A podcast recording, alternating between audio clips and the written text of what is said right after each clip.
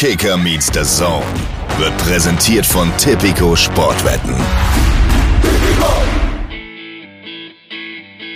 Kicker meets the Zone, der Fußball-Podcast mit Alex Schlüter und Benny Zander.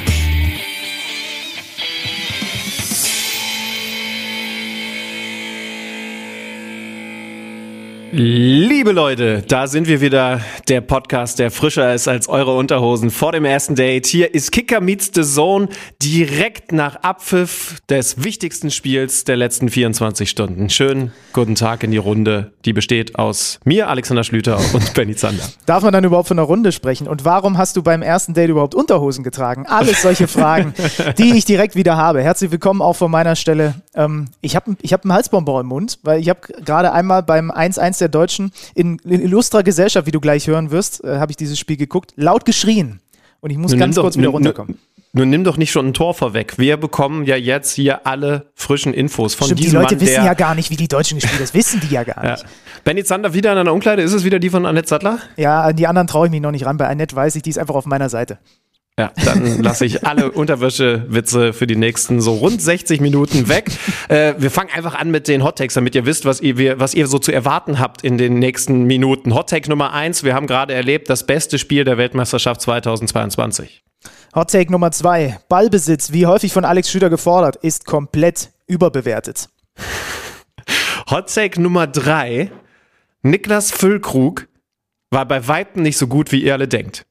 So, Alter, jetzt das- haben wir genug schmerzt. Zündstoff für eine gute Folge Kicker Meets the Zone. Kann nicht dein Ernst sein, ey. Naja, gut. Ähm, bevor wir da einsteigen, äh, haben wir einmal noch ganz kurz ein bisschen Feedback aufzuarbeiten, mein lieber Alexander Schlüter. Wir haben nach unserer ersten WM-Folge hier und da ein bisschen Post bekommen und müssen, glaube ich, eine Sache mal kurz klarstellen. Liebe Freunde, wenn ihr KMD anmacht und ihr hört, vor dem Podcast oder im Zweifel auch mal während des Podcasts bei Spotify Werbespots, dann haben nicht immer wir im KMD-Team mit den Leuten hinten dran und uns beiden die Daumen dafür gehoben, sondern manchmal schaltet Spotify auch einfach selber Werbungen. Zum Beispiel unmittelbar am Anfang vor der eigentlich startenden Folge. Das vielleicht nur ganz kurz als Klarstellung, weil sowohl ich als auch der Kollege Schröder einige Nachrichten bekommen haben, die da so ein bisschen hinterfragender Natur waren, um es mal so zu Das wäre natürlich, es wäre natürlich absolut schade, wenn euch erst die Werbung und dann der Hot Take gegen oder über Niklas Füllkrug jetzt in, in Folge verärgert haben. Aber wir geben uns trotzdem weiter Mühe. Komm, wir steigen direkt ein. Es ist, äh, wie gesagt, es ist 22.35 Uhr. Ich habe jetzt nicht mal alle Interviews mitbekommen. Das von Niklas Füllkrug habe ich tatsächlich gehört, aber die weiteren, na komm, wir können ja nebenbei so ein bisschen schauen, äh, was da so reinflattert auf kicker.de. Mach's nicht, Schönmann, mach's nicht. Website Immer wenn du anfängst, Vertrauens. was zu recherchieren, wird deine Stimme langsam und deine Gedanken vor allem Nee, schweifen nee, nee, pass auf, dann, aber wir können uns ja gut ergänzen, das zeichnet uns eh seit langem aus. Das heißt also, wir beginnen wie immer mit der Aufstellung der deutschen Mannschaft. Dass die Ausgangslage wie folgt war, das wisst ihr eh, aber einfach um der Vollständigkeit Genüge zu tragen, sage ich noch einmal, wir hatten großes Glück, weil Japan verloren hat gegen Costa Rica. Wir werden uns auch mit dem Spiel noch ein bisschen ausführlicher beschäftigen, aber wir fangen eben an mit diesem so wichtigen deutschen Spiel. Und wir sehen in der Aufstellung, wenn wir ein bisschen zurückspulen auf, äh, wann kamen die raus? So anderthalb Stunden vorher, das finde ich übrigens angenehm früh, so in der Bundesliga später, dass ein Thilo Kehrer hinten rechts beginnt, Süle dafür zentral in die Abwehr rein, rückt Schlotterbeck also auf der Bank. Ähm, Rüdiger hat dadurch den linken Innenverteidiger gespielt, aber das ist ein Detail. Gündogan bleibt in der Mannschaft, Goretzka an der Seite von Kimmich, Gündogan auf die 10. Und die Gedanken von Benny Zander, während ich die Pressestimmen nach Anpfiff, nee, nach Abpfiff sortiere. Heißt im Umkehrschluss übrigens auch, weil du die Veränderung dann noch nicht erwähnt hast, wenn äh, Gündogan drin bleibt und Goretzka reinkommt, muss einer dafür raus. Das war Kai Havertz, Thomas Müller in vorderster Front als der kreativste Anläufer der Welt und Serge Gnabry und äh, Jamal Musiala über die Außenbahnen. Und meine Gedanken haben sich, wenn ich deine Insta-Story richtig äh, äh, gelesen habe, mit deinen gedeckt. Ich war mir sicher, dass Hansi Flick nicht viel verändern wird und ich sag dir ehrlich, das hat zwar an, äh, am Tag, bis die Aufstellung rauskam, alle fünf Minuten immer wieder sich auch geändert, dass ich erst sagte, Hansi, sechsmal durch, durchrotieren. Und zwei Minuten später dachte ich mir wieder, nee, alles gut, das, was deiner Überzeugung entspricht, und da war ich mir halt sicher, so wie Hansi Flick auch ist, wird der jetzt nicht wahnsinnig den Feudel da auspacken. Und am Ende, als ich mir das auch angeguckt habe, ich habe auch im Kollegenkreis dann hier genau, als die Aufstellung rauskam, äh, mit ein paar, unter anderem Jan Platte, ne, äh, lieber Saison-Kollege, zusammengesessen.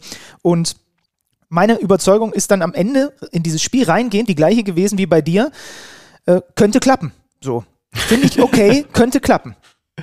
Ja, was heißt, könnte klappen? Also da war ich noch optimistischer. Also äh, ich meine, dass man mit auch anderen Aufstellungen eine Chance hat gegen starke Spanier, die sich auch als selbige entpuppen sollten, das, das ist ja klar, aber ich fand es komplett richtig. Also ähm, ich, ich, es war relativ klar, dass ich auf der Rechtsverteidigerposition was tun muss, da war sich Fußball Deutschland einig. Ähm, ich fand es tatsächlich sogar eher komplizierter, ob man, nachdem eben klar war, Kehrer dahinzustellen, was ich auch nachvollziehbar finde, vor allen Dingen, weil ich jetzt auch einfach im Detail nicht weiß, wie fit Klostermann schon ist, aber Kehrer den Vorzug zu geben, fand ich okay. Ich weiß, viele von euch haben jetzt gerade Kimmich auf den Lippen, aber wenn man eben sagt, und wir hatten ja drüber gesprochen, Ihr müsst immer berücksichtigen, wie die Deutschen im Spielaufbau, also im, im, Spiel mit dem Ball agieren. Da ist es nachvollziehbar, dass du, dass du mit Dreierkette spielend, übrigens sollte gegen Spanien weniger der Fall sein, dass du, dass du da noch einen eher Innenverteidiger-Typen auf Rechtsverteidiger stellst und keinen, der dann richtig nach vorne marschiert. Und dann ist es eben logisch, dass du sich für Kehre entscheidest. Ey, und sind wir mal ehrlich, bevor du deinen nächsten Gedanken ausführst, Joshua Kimmich hat sogar auf einer Pressekonferenz gesagt, er freut sich, diese Weltmeisterschaft im zentralen Mittelfeld zu spielen. Wir können das Thema zu den Akten legen, auch wenn noch so viele Leute, inklusive meiner Person, das Gefühl haben, dass das der beste Rechtsverteidiger ist, den wir im Kader haben. Es wird sowieso nie passieren. Ich hätte gerne stattdessen dein Gefühl oder deine Meinung, und zwar vor Anpfiff, nicht jetzt, nachdem du die 90 Minuten gesehen hast, dass Schlotterbeck auf die Bank geht und Süle dafür in die Innenverteidigung rückt. Ähm, Habe ich auch nachvollziehen können, ehrlicherweise. Weil ich Nico Schlotterbeck ganz, ganz toll finde, aber auch gerade in diesem Spiel, das kommt für Nico Schlotterbeck, um es mal hart zu formulieren, zwei Jahre zu früh, mindestens. So, ich will dann lieber Niklas Süle auf dem Feld haben, der in bestimmten Schlachten schon mal auf dem Rasen gestanden hat, auch wenn es wirklich auf allerhöchstem Niveau um die Wurst geht. So, und das dürfen wir bei Nico Schotterbeck halt nicht vergessen. Der hat letztes Jahr eine fantastische Saison in Freiburg gespielt, aber das ist ja okay, die Ausgangslage, du hast es angesprochen, hat es ein bisschen entschärft, aber auch nur ein bisschen. So, es war trotzdem noch genug Druck drin.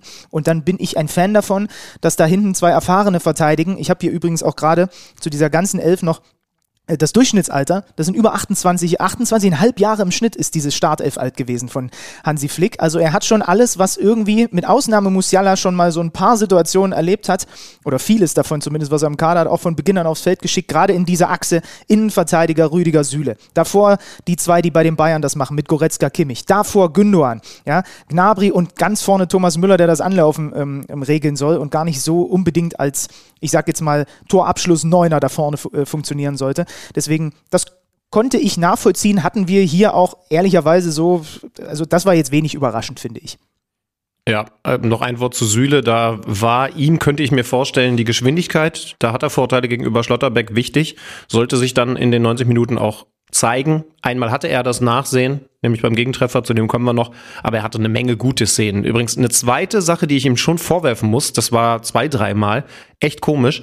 Er hat nicht, äh, er hat den Ball nicht gefordert. Da, da, da sind wir natürlich wieder bei, bei der äh, Ilka Gündogan äh, Thematik. Also Niklas Süle, äh, sagst du, hat den Ball nicht gefordert? Genau, und zwar okay. hinten, und zwar hinten vom Keeper äh, von Neuer ausgehend, ähm, hat das einfach nicht, äh, also er wollte den Ball nicht kurz haben und hat, hat ähm, es gab in der zweiten Halbzeit zwei Szenen, die dann auch zum, zum Ballverlust sogar geführt haben, weil Neuer den dann stattdessen auf den Flügel rausgeschlagen hat, wo, wo der nicht verarbeitet werden konnte oder sogar über den Kopf von äh, Kehrer in dem Fall rechts äh, weggeflogen ist.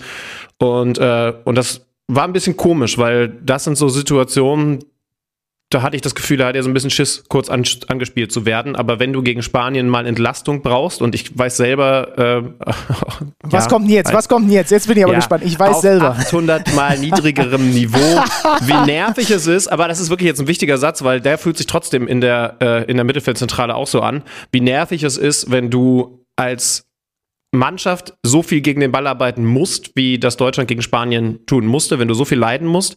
Und dann hast du hinten den Ball am Fuß vom Keeper und du siehst, der Innenverteidiger will gerade nicht mitspielen, ist nicht anspielbereit, obwohl er einfach nur gegen den natürlich den, den Deckungsschatten herstellenden Stürmer ein bisschen weiter rausrücken müsste, um anspielbar zu sein. Und so muss Neuer den Ball langschlagen und du musst sofort wieder hinterher stratzen. Das kann, das kann ich echt killen ah, in spannend, der Zentrale. Spannend, interessant. Das ist uns in unserer, auf unser, ich saß wirklich auf der Couch einge, einge, äh, eingerahmt von Tabea Kemme links von mir, Lars Stindl rechts von mir und daneben der Capitano und schräg vor uns saß Johannes Bekerner. So habe ich dieses Spiel verfolgt.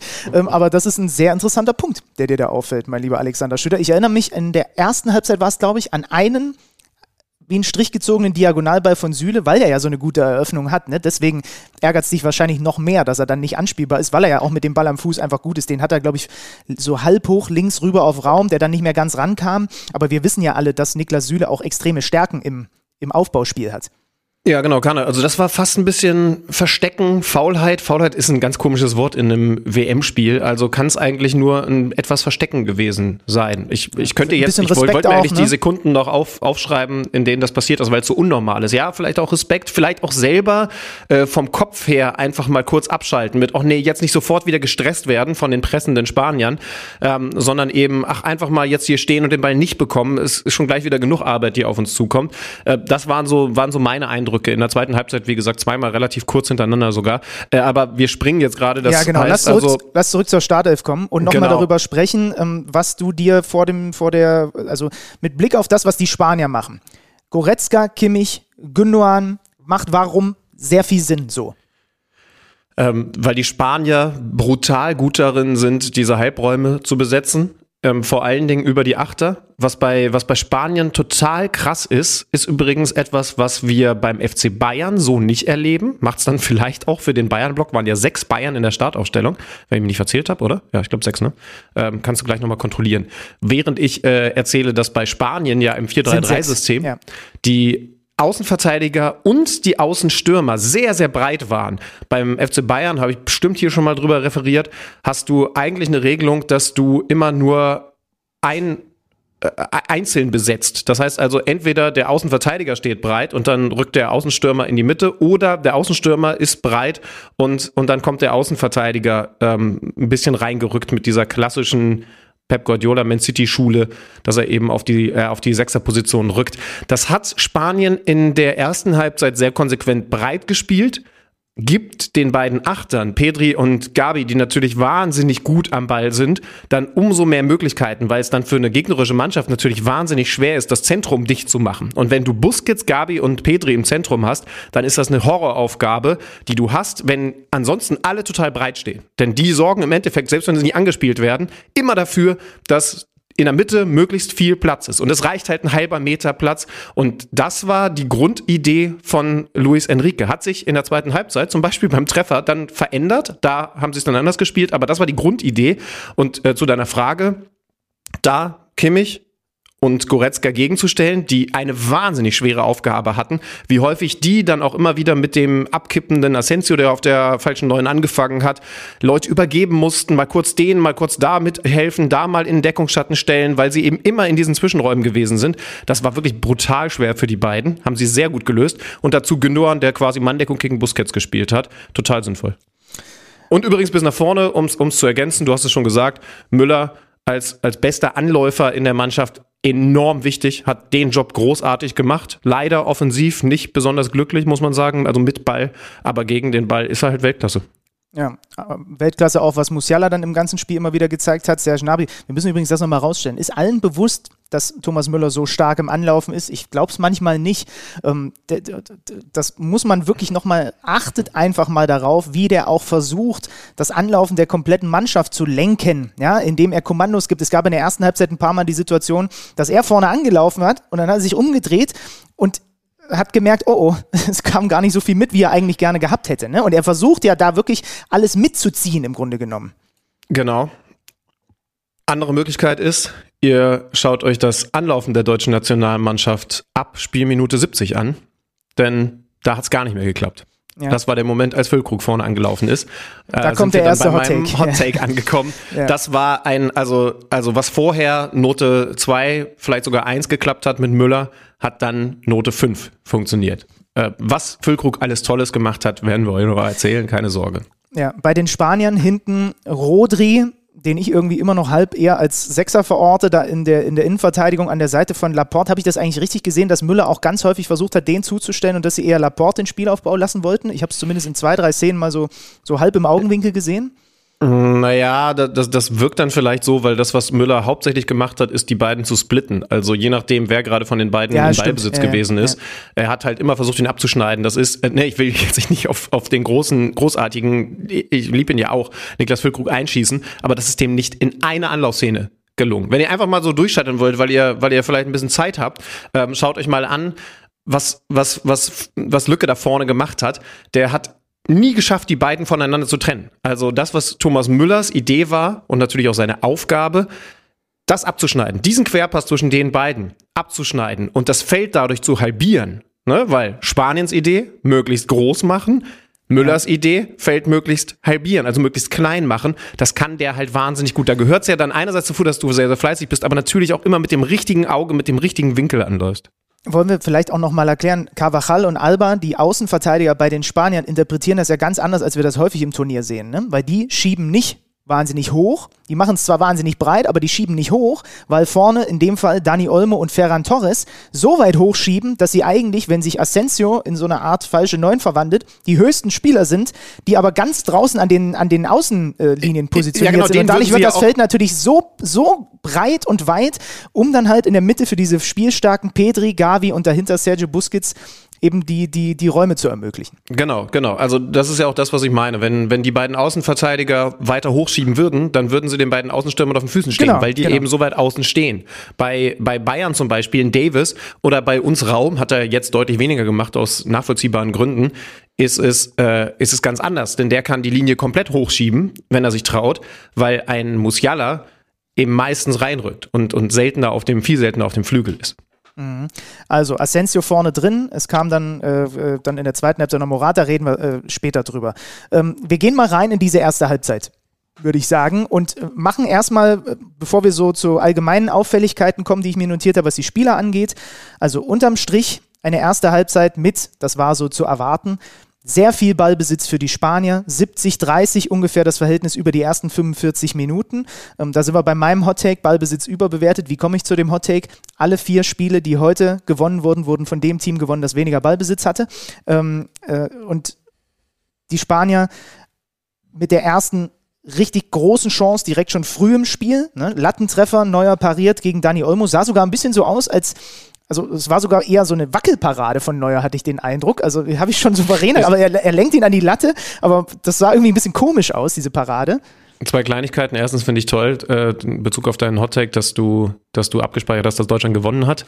Also sie haben das Spiel nicht gewonnen, sie haben mit weniger Ballbesitz ja, ein 1-1 geholt. Ähm, gefühlt. Ja, ja. Äh, pass, pass, pass, pass da ein bisschen auf, was die Statistik angeht, weil ähm, ich meine, es ist grundsätzlich erstmal logisch, dass die Mannschaft, die hinten liegt, den Ball hat. Ne? Deswegen ist es tatsächlich gar nicht so selten so, dass eine Mannschaft mit mehr Ballbesitz verliert, weil die Mannschaft, die vorne liegt und am Ende das Ding über die Runde bringt, natürlich äh, auch sagen kann, okay, dann macht ihr mal. Heute war es natürlich, wir kommen später dazu, auch ein Spiel mit vielen, äh, ein Spieltag mit vielen Überraschungen. Hast du eigentlich gesehen, dass die bei der WM das nochmal anders aufsplitten? Die haben mhm. Ballbesitz, eine Mannschaft, andere Mannschaft und dann haben die in der Mitte dieser, dieses Balkens etwas, das nennen die in Contest, die FIFA. Also offensichtlich, wo sich, wenn sich das Team in Zweikämpfen äh, befindet miteinander, äh, ja. habe ich so noch nie gesehen, ehrlicherweise. Nee, finde ich auch ein bisschen komisch, ehrlich gesagt, weil, ja. weil ich finde einerseits interessant, dass du das machst, dass es dann offensichtlich kein klarer Ballbesitz ist, aber das sind immer so hohe Prozentwerte, dass, dass das selbst, das wenn du unter gedacht. Druck den Ball hast. Also ich glaube, dann wird Musialas Ballbesitz weil der ist immer eng unter Druck, wird, glaube ich, nie als eigener Beibesitz für Deutschland bewertet. Ja. das ist dann immer in Contest. So. Und, ja. und, sorry, aber dann müsst ihr den genauer anschauen. Der hat da schon immer Kontrolle. Das ist halt Musiala. Ähm, eine Sache zu dieser für mich spannendsten Szene der kompletten ersten Halbzeit, wenn nicht der kompletten Fußballpartie. Ähm, dieses Ding, was Neuer am Ende, ich war mir auch nicht ganz sicher, um mal von hinten anzufangen, richtig, richtig gut oder wackelig an die Latte lenkt. Denn ich glaube, es ist ein Ding, wo man in der Slow-Mo fast ein bisschen abgemildert wird, was die, was die Parade angeht. Denn das ist ja ein strammer Schuss gewesen. Also ich glaube, in der Slow-Mo sieht wackelig aus, weil er den eben auch nur so ein bisschen hochfälscht. Aber, aber ich glaube, dass er überhaupt mit der Reaktion da in die Ecke springt, ist erstmal sehr gut. Ja. Und, und der, der Schuss ist stramm und er ist vor allem durch einen weiten Ausfallschritt. Ne? Wie oft haben wir das auch schon bei diesem Turnier wieder gesehen? Das heißt, du hast, also das, das lässt dich als Torhüter ja noch eine Sekunde später reagieren, weil halt der Verteidiger noch den weiten Schritt macht, durch den, also durch die Hosenträger, das Ding dann geschossen wird. Ja. Äh, hast du schon recht, ja. Also siebte Minute dieser Lattentreffer. Richtig, richtig spannend ist diese Szene, wenn man, wenn man die Entstehung anschaut, denn die zeigt, weshalb dieses Spiel so wahnsinnig hochwertig gewesen ist in den ersten 45 Minuten. Dann ein bisschen schwächer, aber in den ersten 45 Minuten brutal. Serge Gnabry war in dem Moment einmal irgendwie nicht da. Also hat, hat in dem Angriff der Spanier, die das von hinten aufgebaut haben, einmal ein bisschen abwesend gewirkt. Und zwar wird er in die Mitte gezogen, ist da nicht hundertprozentig mit dabei. Also anstatt voll mit in die Mitte zu gehen, denkt er, ach ja, ich bin ja eigentlich außen gegen den Ball. Naja, dann lasse ich meinen Gegenspieler da mal hinlaufen. Der läuft da tatsächlich hin und dann muss Kimmich, ich glaube, es ist Kimmich, ich habe es mir jetzt nicht nochmal anschauen können, ähm, auf Außen aushelfen. Gnabry ist aber in dem Moment raus aus der Verteidigungssequenz, weil er dann wieder sich ein bisschen nach außen sortiert, äh, orientiert, anstatt, anstatt zu wissen, oh, Kimmich hilft da gerade für mich mich draußen. Das heißt also, ich muss eigentlich in der Mitte helfen. Und was Spanien dann macht, ist so gut, denn sie haben in dem Moment eine quasi Überzahl. Alle Männer sind eigentlich markiert, nur Gnabry ist raus. Und sie spielen wie eine Handballmannschaft bei zwei Minuten Strafe für den Gegner weiter, nächster kommt, weiter, nächster kommt, weiter, nächster kommt und dann am Ende ist es Olmo. Dass sich die Defensive da zurückzieht, ist übrigens komplett nachvollziehbar. Dass ein Olmo von da dann zum Abschluss kommt, finde ich sogar okay, weil es hätte eben gefährlicher werden können, wenn du ins Risiko gehst. Und dann machen sie das aber eben mit der Qualität auch so gut, dass Neuer schon gezwungen ist, diese, ich glaube, wenn man es in der Realgeschwindigkeit sieht, richtig, richtig gute Parade äh, zu vollziehen. Vollzieht man Paraden? Ja. Man packt sie aus, man packt sie aus. Ich sehe es ich hier übrigens gerade nochmal, was du gerade meinst. Also alle schieben durch, inklusive Kehrer, der den, den Spanier aufnimmt, der sich so Richtung 16er bewegt, diagonal, der zieht ihn mit. Und ähm, Gnabry schaltet wirklich einfach kurz ab. Und Olmo ist ja auf dieser ganz breiten, hohen Außenposition und kommt erst von der Auslinie dann überhaupt da reingelaufen. Ne? So, und Gnabry hat niemanden und schaltet wirklich für eine Sekunde einfach komplett ab. Kimmich ist mit in die Mitte unterwegs, also alle schieben durch, äh, der Großteil orientiert sich äh, irgendwie Richtung Ball, äh, jeder hat irgendwie einen, bis auf den Olmo, das ist der Einzige, der frei ist. Ja, wobei, wie gesagt, die ganze Entstehung ist schon früher. Also, also es geht los so fünf Meter in der deutschen Hälfte. Da macht Gnabry schon den ersten großen Fehler. Den spielen sie dann einfach komplett sauber und, durch. Und übrigens interessant bei der Nummer, das ist genau wie bei der zweiten Chance, die die Spanier in der ersten Halbzeit durch Alba hatten. Beide werden immer eingeleitet durch einen Initialpass von Sergio Busquets, der sich bei beiden siebte Minute und 22. Minute, wir haben es in unserer Halbzeitanalyse bei Magenta TV auch nochmal gezeigt, der sich da zweimal frei macht von Gündogan, der ansonsten ja wirklich wie eine Klette an ihm geklebt hat, die erste Halbzeit, ja. Aber Busquets ist halt so smart. Einmal lässt er sich hinten, ich glaube, das war die zweite Chance, Nee, es war die erste Chance. Da lässt er sich so ein bisschen hinten mit äh, in die, in ja, die Verteidigung ist, das reinfallen. das ist die Szene. Das ist die Szene. Genau, ne? Ja, genau. Ja. So, und er, und er weiß halt genau, dann zuckt er mal kurz dahin. Es ist gegen diesen Typen selbst schwer, was eigentlich ganz Einfaches zu machen, nämlich den Mann zu decken. Ja, es ist schon krass. Also, das ist schon ein so intelligenter Spieler. Äh, Jordi Alba, äh, das war die 22. Minute. Dazwischen hatten die Deutschen diese Chance, wo äh, Gnabry am Ende im Abseits steht, wo Ilkay Gündoğan wunderbar mit dem Außenriss weiterlegt, ne, auf Goretzka und der mit all seinem Tempo und all seiner Dynamik mal nach vorne kommt. Ilkay Gündoğan hatte in der ersten Halbzeit dann noch eine sehr gute Verlängerung mit dem Kopf, aber er hatte auf gute Szenen mit Ball auf, auf, auf eine gute Szene mit Ball kamen, glaube ich, drei, vier unsaubere Szenen. Das ist mir so aufgefallen in den ersten 45 Minuten. Aber das, ich habe mich dann auch mit einem Kollegen drüber unterhalten, der aus unserem Analyseteam ist, der sagt, naja, der ist halt mit dem Kopf auch so viel wahrscheinlich damit gerade beschäftigt, immer erstmal, wo ist der Busquets? Es ist erstmal, das ist ja seine Kernaufgabe, dass er so ein bisschen sich aus seinem eigenen Spiel, was ja eigentlich auch stark ist mit Ball, dann so ein bisschen äh, gedanklich rausnehmen lässt. Als ich die Ausstellung gesehen habe, habe ich mich äh, sogar gefragt, ob sie vielleicht in Ballbesitz tauschen, dass Goretzka auf die 10 geht und Gündogan für den Spielaufbau da ist ich, ich hätte es also mindestens mal spannend gefunden, denn, denn mit Kimmich und Gündogan bist du natürlich äh, deutlich schwieriger pressbar und die Spanier haben komplett hochgepresst. Äh, stattdessen ist er aber auf der 10 geblieben und bis auf diese Situation, als Goretzka dann durch diesen direkten, gefühlvollen kurzen Pass von Gündogan durchbrechen kann und am Ende leider ins Abseits abspielt, äh, ist, ist ihm selten gelungen, auf der 10 Akzente zu setzen. Da ja, war Musiala hat sehr viel zum Beispiel, auch, ne? Ja. ja, aber da war Musiala zum Beispiel deutlich, deutlich präsenter. Äh, der ist ja dann fast positionsgleich unterwegs gewesen, weil er eben immer wieder vom Zentrum reingezogen ist. In der zweiten Halbzeit dann Veränderung äh, auf dem Flügel, aber, aber in dieser ersten Halbzeit von links fast in Ballbesitz immer zentral auf der Höhe und, und ähnlicher Position, halb links wie halb rechts Gündogan, äh, war, hat man gemerkt, sie finden die Lösungen, wenn sie sich befreien, sehr viel mehr über Musiala als über Gündogan. Aber du hast recht, der hat diese Aufgabe gehabt, die erstmal, ey, das ist Spanien. Also wir dürfen uns auch nicht höher hängen, als, als wir halt dann sind. Das ist Spanien Da hast du auch gegen den Ball wahnsinnige Aufgaben und die hat er ja gut erfüllt. Und gerade Busquets, ne, wie gesagt, weil der sich immer wieder dir auch entzieht und dir mal, dich mal lockt und dir einen vermeintlichen Weg anbietet, den er dann gar nicht geht. Ähm, Musiala, wenn du ihn schon ansprichst, ich fand ihn wieder mit dem besten Deutschen schon in Halbzeit Nummer 1. Ich habe das Gefühl, wenn der Druck größer wird, wächst sein Selbstvertrauen und sein Bock zu zeigen unter diesem Druck und auf dieser Bühne, die dann nochmal größer ist, was er für ein guter Spieler ist, nochmal mehr. Es gab so diesen einen Ballkontakt mit dem Gegenspieler im Rücken, den er mit dem ersten Kontakt aus der Luft sich um den Gegenspieler rumlegt, wo du dir wieder wirklich gedacht hast, auch zweite Halbzeit noch einen so ein Ding, das, was er aus, aus, aus der Luft runterpflückt. Eigentlich müssten wir es mittlerweile gewohnt sein, ne, dass, er, dass er das so macht und es lässt mich trotzdem jedes Mal wieder äh, mit glänzenden Augen zurück. Neben ihm für mich also Goretzka hat im deutschen Spiel, finde ich, sehr gut getan mit seiner Physis, mit Dingen, die er abgelaufen hat. Das ist einfach dieses, dieses, dieses Element, dieser, diese Wucht von Goretzka dort auf dieser Position tut gegen die Spanier einfach dieser Mannschaft extrem gut. Und wen ich in der ersten Halbzeit sehr, sehr gut fand, war David Raum. Super aggressiv im Verteidigen, ganz viele Bälle ähm, äh, abgegrätscht. Er hatte gar nicht so diese hohe Position, weil es gar nicht ging, ja, weil es das Spiel gar nicht so hergegeben hat, ehrlicherweise. Ne? Ich, ich, finde, das ist jetzt, also ich, ich glaube jetzt, ich weiß nicht, wie du das siehst, ob das vorne her von Hansi Flick auch eher ihm mit hingegeben wurde oder vom Trainerteam, das ein bisschen, bisschen passiver, defensiver zu, zu, äh, zu interpretieren. Ich glaube einfach, es hat auch wahnsinnig viel mit dem Spielverlauf und dem, der, der, der vielen Balldominanz der, der, der Spanier zu tun, ne? dass er gar nicht so diese, dieses Hohe auf der linken Seite hatte. Ja, jetzt muss man insgesamt schon sagen, dass, äh, dass, dass er natürlich dann schon seiner größten Stärke beraubt wird. Also ich mhm. glaube, er hat eine Flanke in der zweiten Halbzeit geschlagen, die völlig überflüssig war, weil keiner in der Mitte war. Und äh, er ist halt, also das ist halt einfach seine größte Stärke, ne? Das, das Flanken. Das ist dann schon ein bisschen schade. Ich fand ihn ehrlich gesagt nicht ganz so stark, wie, wie du ihn gesehen hast. Ich fand ihn jetzt nicht, nicht, nicht schlecht. Ich fand, fand Kehrer leider auf der anderen Seite deutlich schlechter, aber, aber also leider Raum aus Kehrers Sicht, aber ich fand, aber ich fand ihn.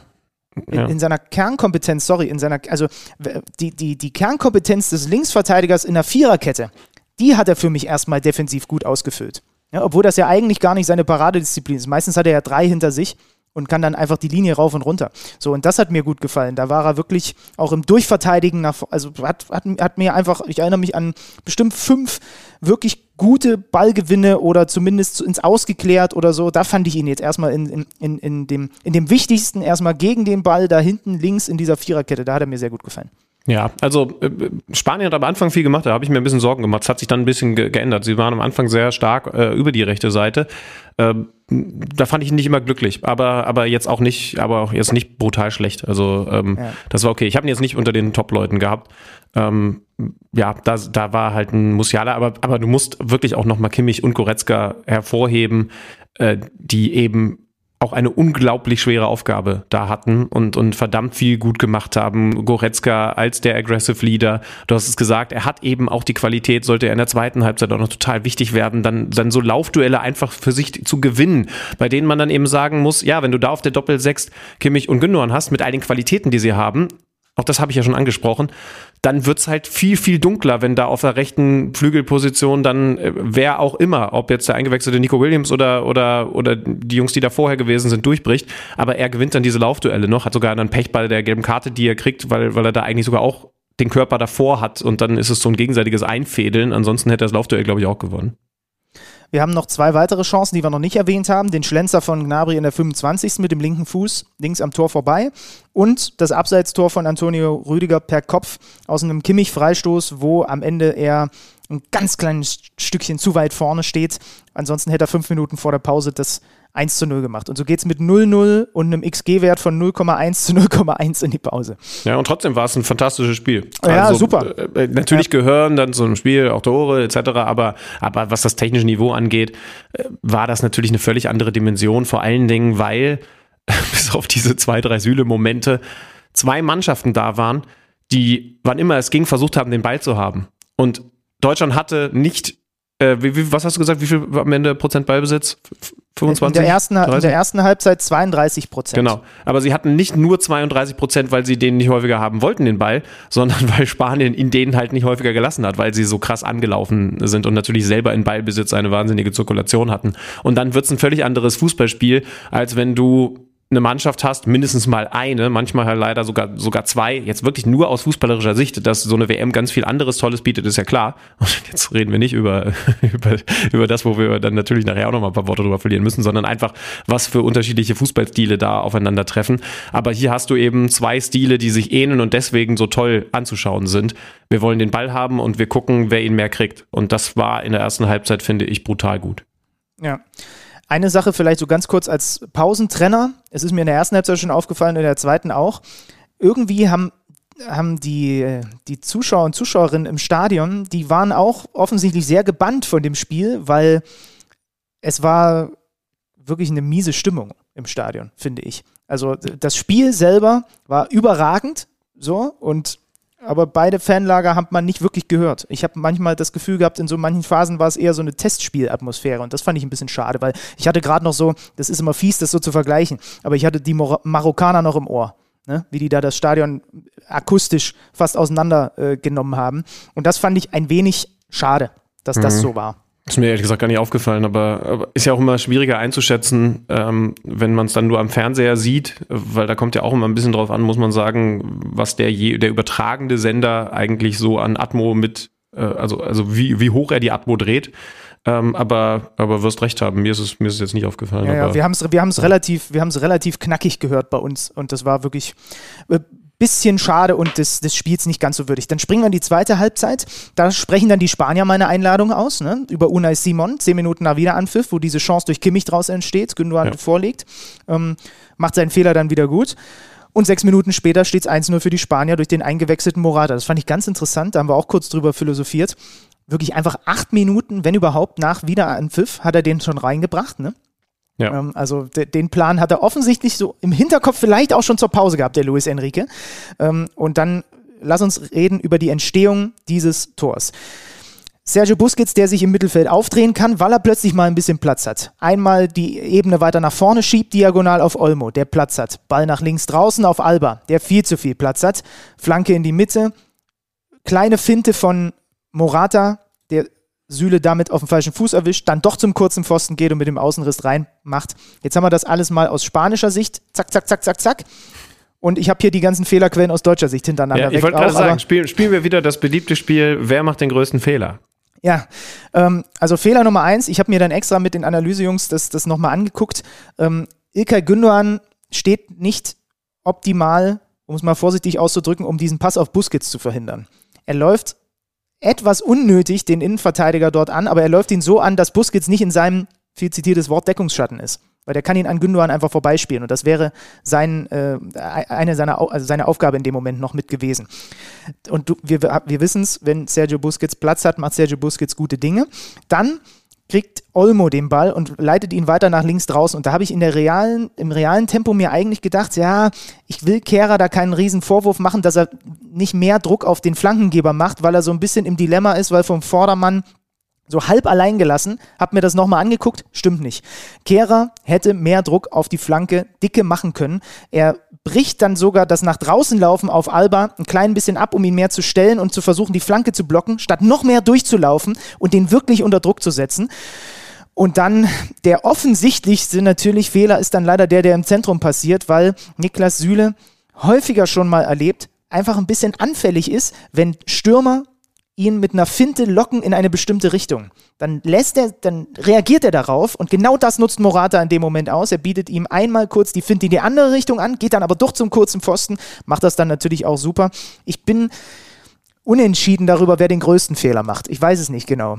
Okay, dann komme ich mit einer zumindest deutlicheren, das heißt ja nicht richtigeren, aber deutlicheren Meinung. Äh, mit Abstand größter Fehler Süle. Ähm, Genau, bin ich voll bei dir. Ist, ist nicht optimal. Am Ende hast du recht. Du hast recht. Nein, du, warte, du lass mich doch ja, erstmal fertig recht, argumentieren. Ja, ja. Ich gehe nämlich noch weiter. Ich mache Kera keinen Vorwurf. Ähm, Nochmal kurz aus spanischer Sicht, weil. Da gehe ich nicht mit. Weil wir, genau, das, das wollte ich doch hören von dir. Ähm, sonst ist es doch zu langweilig. Weil wir ja das vorhin einmal besprochen haben. Also, was war die spanische Idee, vor allen Dingen in der ersten Halbzeit? Dass man sehr, sehr breit steht und, und in dem Moment sogar die, die Flügel doppelt besetzt, die Außenverteidiger, ne?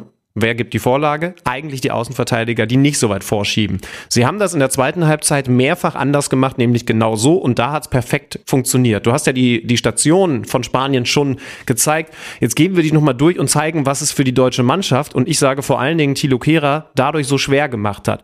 Dani Olmo, der eigentliche Linksaußen, kommt in diesen Halbraum, den sie so perfekt bespielen wie wenige andere Mannschaften. Kehrer muss sich entscheiden, gehe ich da mit denn ansonsten ist der komplett blank und kann sich aufdrehen oder bleibe ich außen. Hörst schon? Absolut richtige Entscheidung. Das zumindest im Basketball äh, haben wir immer gesagt, so ein bisschen zu cheaten. Also anzudeuten, dass ich damit hingehe und, und zu warten, dass in dem Fall Gnabry als der Mann, der vor ihm verteidigt hat, rechtzeitig dann, also halbwegs noch rechtzeitig da ist. Da hat Olmo zwar den Ball schon angenommen, aber er kann wieder auf seine Außenposition.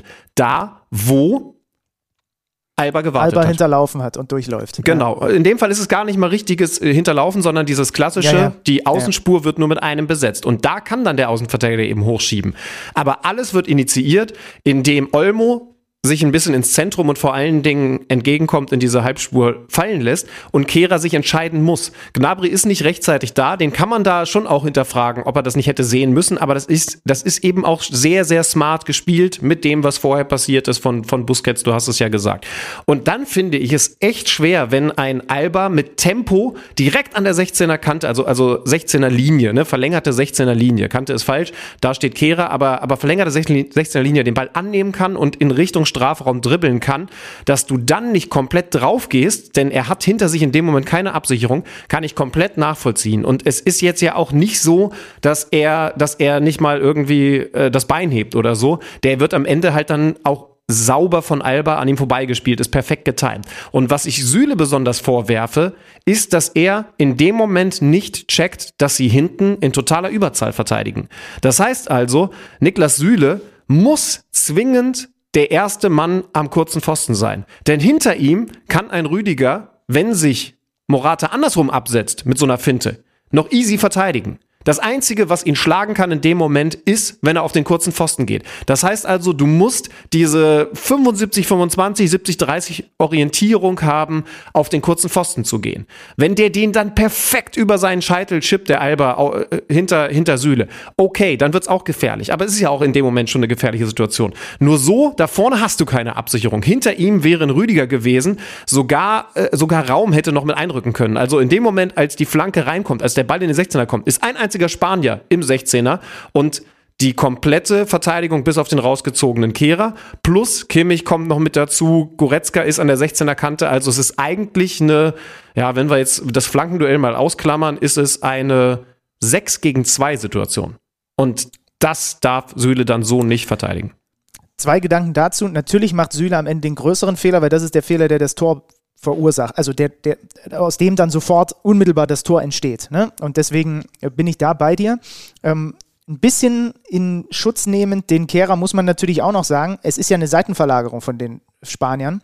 Und demzufolge steht Thilo Kehrer natürlich auch einfach eingerückt mit. Ne? Der ist natürlich nicht ganz weit breit draußen, sondern der hat, ist natürlich auch schon ein Stück mit eingerückt, einfach weil sich das ganze deutsche Spiel nach, aus deutscher Sicht, links verlagert hat, weil da war ja gerade der Ball auf der spanischen Seite. Ne? Und Busquets macht ja diagonal dann die andere Seite auf. Deswegen ist es auch immer so schwierig, mit so Standbildern zu arbeiten, weil man muss ja auch, in, man muss ja auch gucken, wie sich das Spiel vorher entwickelt. Ne? Ich finde, aus einem Standbild kann man ganz blöd immer nur sagen, klar kann ich da jemanden einkreisen und sagen, da musst du drei Meter näher dran stehen. Das siehst, aber du musst es halt in der Entstehung der Szene sehen. Und das ist, äh, das kommt dazu. Der Olmo-Laufweg, den sprichst du an und das ist auch richtig, dass er den dazustellt. Trotzdem, ich habe es hier nochmal vor mir und lass es gerade durchlaufen. Alba nimmt den Ball an. Da hat Kehrer, ich sag mal, sieben Meter Abstand zu ihm. Und dann macht Alba, bevor er die Flanke schlägt, eins, zwei, drei, vier, fünf Schritte, bevor er den Ball mit links er spielt ihn nämlich auch nicht ganz an Kehrer vorbei, sondern er spielt ihn durch den langen Schritt von Kehrer durch auf äh, Morata. Und ich sag mal so, zwei Schritte okay, wenn er dann die Flanke bringt. Aber er ist erst im Vollsprint nach draußen unterwegs und bricht den Vollsprint dann ab. Und ich habe mich, weil Tabea Kemmer halt neben mir saß, die ja selber auf der Position von Kehrer äh, gespielt hat, sie hat auch gesagt, das war immer das, was die Trainer draufge, draufgeprügelt haben. Wenn du dann mal im 1 gegen 1 dort geschlagen wirst, okay, aber wenn die Flanke halt kommt, also verstehst du? Du, du, du, musst versuchen, den Fuß an die Flanke zu bekommen in dem Moment. Und wenn ich jetzt diese Aber fünf Schritte ja. halt hier nochmal sehe, ja, versucht er, aber er versucht in einer optimalen Welt äh, versucht das ein bisschen energischer. Das ist das Einzige, was ich sage, weil er hätte die Chance gehabt, den Ball zu blocken. Das klingt jetzt ein bisschen hart und wie gesagt, es ist auch nicht einfach gewesen, aber er hätte die Chance gehabt, irgendwie den Fuß an den Ball zu bekommen, bevor die Flanke da reinkommt. Dass Alba das clever macht und so weiter, alles, äh, alles, alles vollkommen richtig, aber den Sprint kann er noch ein bisschen knackiger komplett draußen durchziehen. Dann hat Alba eben nicht diese fünf Schritte Zeit, sich den zurechtzulegen. Ja, aber dann legt er an ihm vorbei. Das, ja, das aber dann ist es so. dann ist er geschlagen. Das ist dann so. Ja, aber, aber, aber, aber, das, aber das verstehe ich dann nicht. Das verstehe ich auch von der, von der fantastischen Tabea Kennen wir dann in dem Moment nicht, weil, also das ist ja der Grund, der offensichtliche Grund, weshalb er das eben so verzögert. Weil er, weil er Schiss hat, dass da einer mit absoluter Ballkontrolle auf ihn zudribbelt und du darfst, also ich hätte jetzt gesagt, du darfst da draußen auf gar keinen Fall geschlagen werden. Denn dann, dann ist richtig äh, was offen.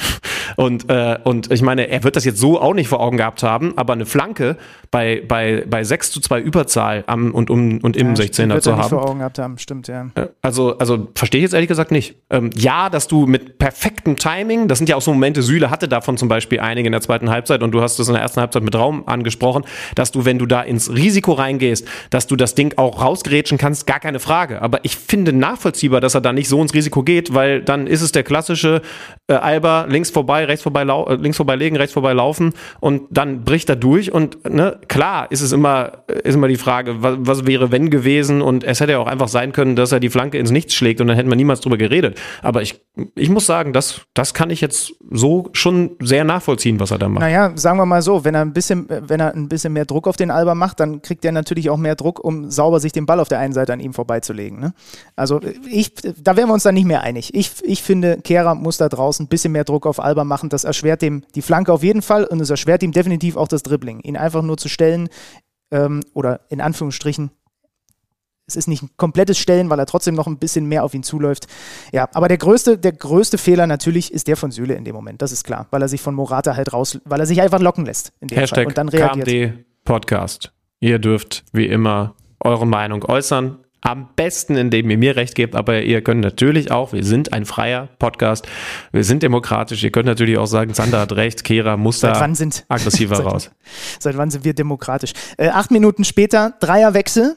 Klostermann kommt zu seinem ersten Pflichtspiel seit Ewigkeiten, äh, übernimmt das Ganze rechts draußen und dann kommen Füllkrug und Sané rein und wir haben eine Umstellung auf Füllkrug vorne drin, Gnabry über links, Sané über rechts und Musiala durchs Zentrum. Und sind wir mal ehrlich, viel besser kann die Umstellung am Ende, wenn wir sehen, wie das Tor äh, entsteht, nicht aufgehen. Ne? Denn Klostermann spielt den Ball auf Sané, Sané spielt ihn auf Musiala, der kommt um den Gegenspieler rum und in der 83. Minute denkt sich Niklas Füllkrug in seinem dritten Länderspiel, in seinem zweiten WM-Spiel, Jamal, schön und gut, aber jetzt mache ich mal. Nimmt ihm den Ball vom Fuß und knallt das Ding so dermaßen ins lange Eck, wie du es halt machst, wenn du in dieser Saison zehn Tore geschossen hast und mit der breitestmöglichen Brust zu so einem Turnier fährst. Wobei du da dann schon die Wahnsinnschance von Musiala übersprungen hast oder habe ich sie nur überhört? Nein, die war zehn Minuten vorher, diese Riesenchance nach Sané-Pass. Ja. ja Finde ich insofern eben auch interessant, weil es ja eine ganz ähnliche Schussposition gewesen ist. Eigentlich sogar eine noch etwas bessere und, äh, und auch eine, wo, wo Musiala eigentlich querlegen muss. Ähm, also schieß ihn entweder in Füllkrug-Manier rein oder legt ihn bei quer, was für mich die das bessere stimmt. Option gewesen wäre. Das ist eine hundertprozentige Chance. Das Ding muss einem, also wenn wir ihn sonst natürlich immer loben und ich kenne keinen Spieler, dem ich im Moment lieber zuschaue, da hätte ich ihm unglaublich gerne dabei zugeschaut, wie er den Ball einfach quer legt. Und ich weiß gar nicht, wäre es dann auch schon Füllkrug gewesen? Ich, ich weiß gar nicht, äh, wer, wer quer gestanden hätte, aber wäre auf jeden Fall schon das 1 zu 1 gewesen. Aber, aber genau, das, äh, das okay, nur zur Vervollständigung. Wir, wir können natürlich nochmal über dieses so wichtige Tor, das dann am Ende eins gewesen ja. ist, reden. Okay, dann machen wir den Spielfilm noch komplett, weil ich habe hier auch noch zwei Sachen zwischen der Musiala-Chance und dem Tor äh, stehen. Auf der, zum einen steht hier, Füllkrug ist sofort im Spiel, hatte, glaube ich, in den ersten vier Minuten direkt zwei Abschlüsse. Und erinnerst du dich an diesen Freistoß, den Joshua Kimmich in die Mauer schießt? Weißt du, wer, zwei, wer ungefähr einen halb, anderthalb Meter neben mir saß? Der Mensch, der damals für Deutschland dieses Ding aus genau der Position da reingeknallt hat. Und ich habe mich dann fünf Minuten mit ihm und Lars Stinde in eine Diskussion darüber verstrickt, dass das eine Position ist, wo der Schlenzer entweder in die Mauer geht oder drüber übers Tor. Und dass Michael Ballack dort ganz klar, das hat er mir auch schon, ich glaube, bei der Europameisterschaft schon gesagt, fordert, dass es häufiger dieses entweder als Schütze antippen, einer stoppt ab und du haust ihn dann rauf, oder einfach wirklich also auf jeden Fall ist die Wucht-Variante, würde er bevorzugen. Und das sagt er jetzt nicht einfach, weil er von dort halt eins der schönsten Tore wahrscheinlich geschossen hat, die im Nationaltrikot so erzielt worden sind. Ähm, aber das habe ich mir in dem Moment, es war so lustig. Es gibt einfach diese Position und der Kapitän, der halt damals einfach aus dieser Position das Tor geschossen hat, sitzt einfach einen anderthalb Meter neben mir. Europameisterschaft 2008 Deutschland gegen Österreich. Gegen Weiß Österreich, ich deswegen ja. ganz genau, weil ich heute danach gegoogelt habe, denn wir haben nachher noch eine neue Rubrik für euch und ich habe gedacht, das war was ganz Besonderes und dann ist mir aber eben aufgefallen, es war eben keine Weltmeisterschaft, sondern eine Europameisterschaft. Dazu später mehr.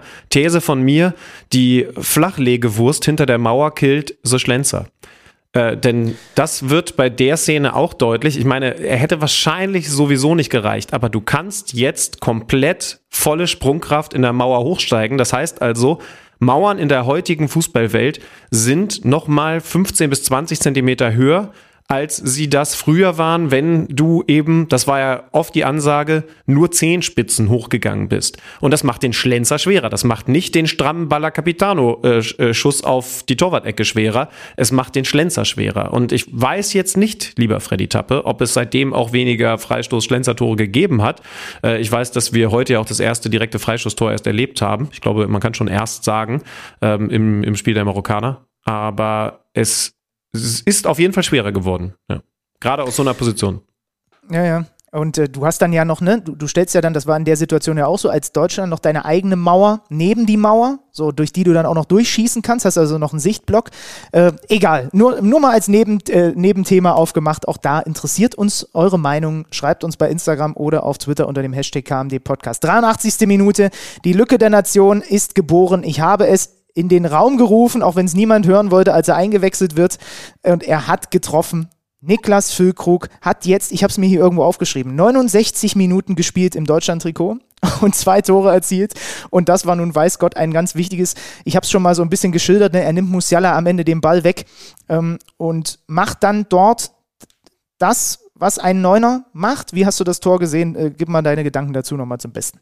Interessant, denn es ist ein bisschen vergleichbar mit dem, was Spanien vor dem eigenen Treffer gemacht hat.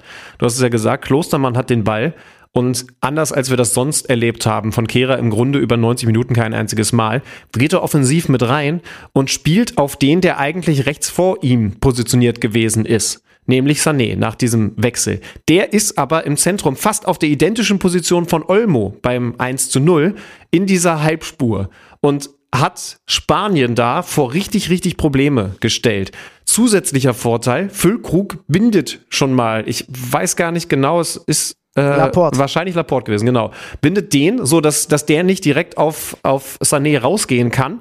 Der hat Zeit, Musiala mit einem Superlaufweg kommt mit Tempo in diese Zentrale, also die, die dann auch nicht mehr so eng besetzt ist, weil Laporte auf der halblinken Seite gegen Füllkrug verteidigen musste und da gebunden war.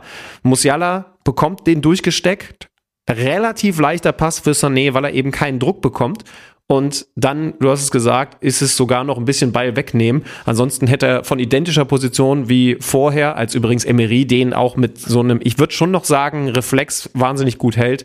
Sonst hätte er den gleich von da nochmal bekommen. Füllkrug nimmt ihm den ab, weil er sagt, ich kann es besser und er tut's. Er macht das 1-1. Und er hat in drei, den 13 Minuten seit seiner Einwechslung bis dahin mehr Abschlüsse in diesem Spiel als alle Offensivspieler der Deutschen im gesamten Turnier. So, und jetzt müssen wir darüber anfangen zu diskutieren, dass du das Haar in der Suppe suchst. Oder es ist halt mehr als ein Haar in der Suppe, wenn dein Hot Take ist, dass er halt dann auch in Sachen Anlaufen und so weiter, weil ich komme von der anderen Seite und denke mir, er, er hat halt das Offensivspiel der deutschen Mannschaft sofort so verändert. Äh, so, was ist jetzt wichtiger? Das ist jetzt blöd gesagt, weil jetzt hat er das Tor gemacht. Ne? Natürlich ist eigentlich beides wichtig. Ähm, äh, ja. Also äh, ich, kann's, ich kann dir sagen, weil ich wusste natürlich, dass du mit der Meinung kommen wirst und mir war in dem Moment, also ich habe das Brüllen bis hierher nach Hamburg gehört. ähm, es war völlig richtig, dass er nicht von Anfang an gespielt hat. Und ich weiß, das ist jetzt auch wieder ein komischer äh, Take, aber schaut's euch wirklich nochmal an. Und ich bin auch ausgerastet auf dem, auf dem Sofa und habe gemerkt, okay, ich spüre noch was, geil. bei dieser Weltmeisterschaft. Aber er hat es nicht hingekriegt, äh, gegen den Ball zu arbeiten. Und wenn du gegen Spanien von Beginn so schlecht gegen den Ball arbeitest, wie das Füllkrug gemacht hat, ich habe mich dann tatsächlich, es war so, es war so miserabel gegen den Ball, jetzt steigere ich mich rein. Ich, ich will es echt nicht übertreiben, weil wichtig ist eben, dass er vorne Akzente setzt. Deswegen sage ich dir auch gleich, dass ich ihn im nächsten Spiel in die Startaufstellung packen würde. Aber, aber er hat also es war dann so anders, dass ich mich gefragt habe, ob sie da jetzt was umgestellt haben, weil Musiala dann häufig mit an seine Seite geschoben hat. Also wenn einer vom DFB zuhört und, und ich werfe ihm das jetzt unfairerweise alleine vor, obwohl eigentlich Musiala neben ihm spielen sollte und das nicht immer gemacht hat, weil er sich nicht von Busquets weggetraut hat, dann, dann okay.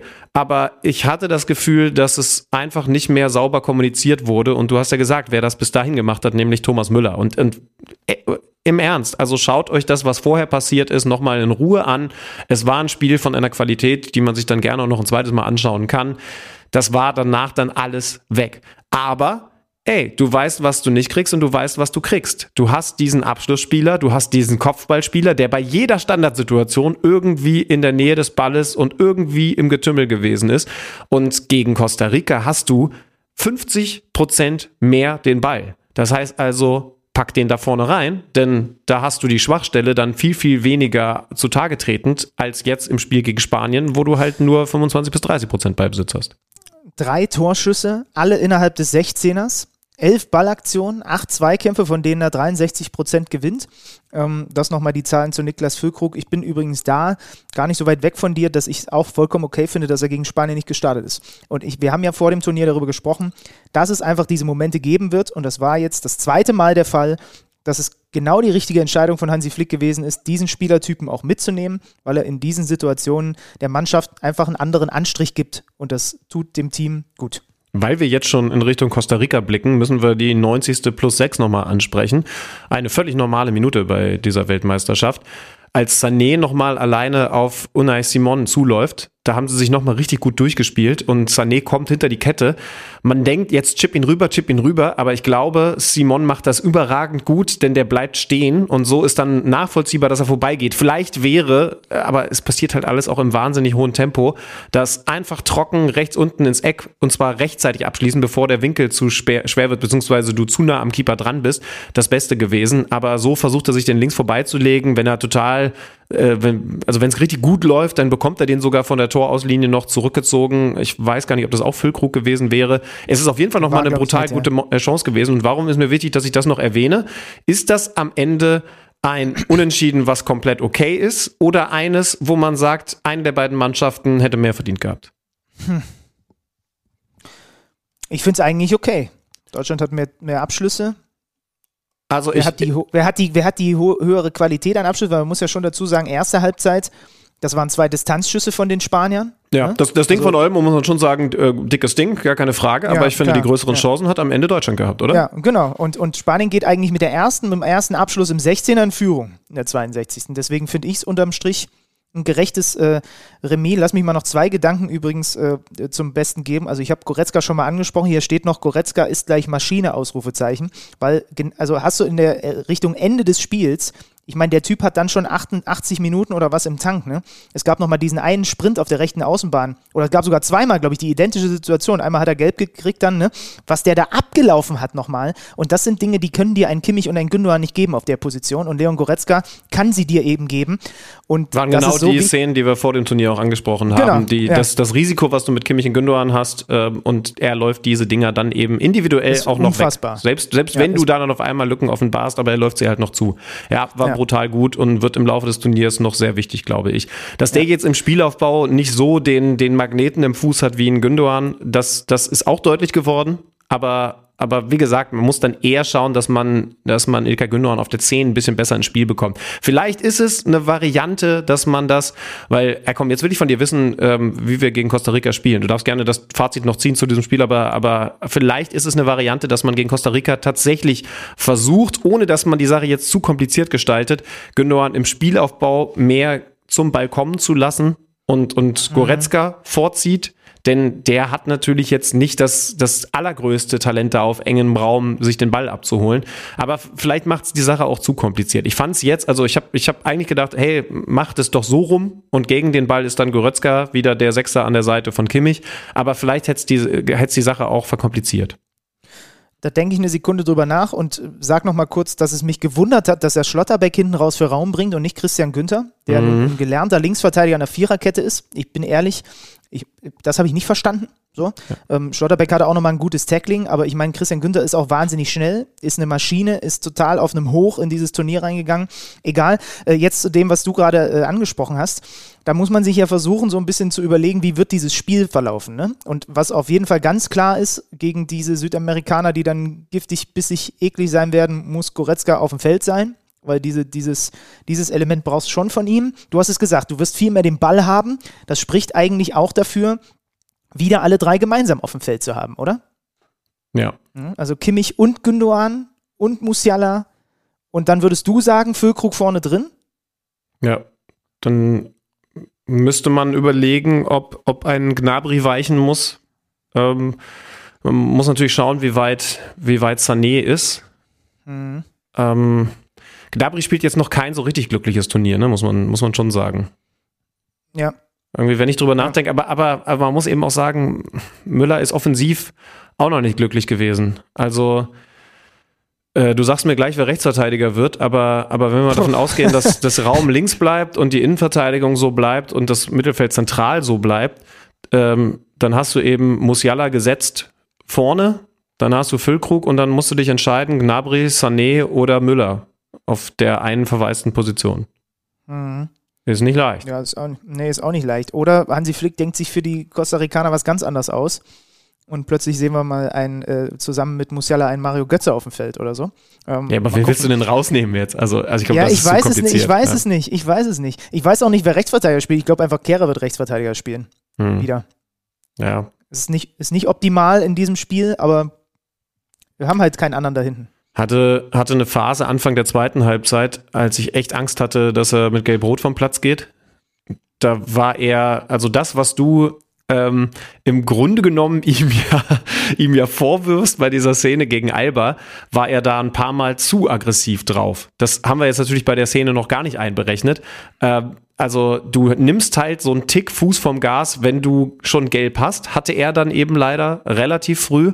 Und er hatte in der zweiten Halbzeit früh ein, ein, echt hartes Foul, das aber zum Glück, muss man sagen, in der Vorteilssituation der Spanier geendet ist und, und dann auch irgendwie so sauber durchgespielt wurde, dass der Schiedsrichter da nicht nachträglich noch über eine gelb-rote Karte nachgedacht hat. Da habe ich echt schon überlegt, ob Hansi Flick wechseln muss. Hat er nicht gemacht, hat er dann später mit Klostermann gemacht, hatte natürlich auch den, den Grund.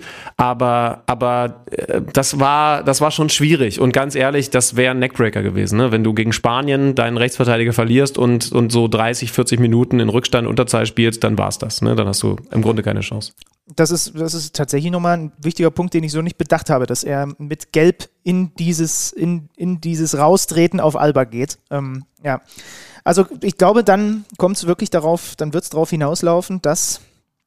Ja, nee, aber du kannst die nicht. Also wie, wie willst du es machen? Wer spielt rechts? Wenn Füllkrug vorne drin spielt, spielt Müller rechts. Ich glaube, ich, hm. würd, ich würde Sané aufstellen. Ich glaub, Müller? Äh, Müller auf die Bank. Okay.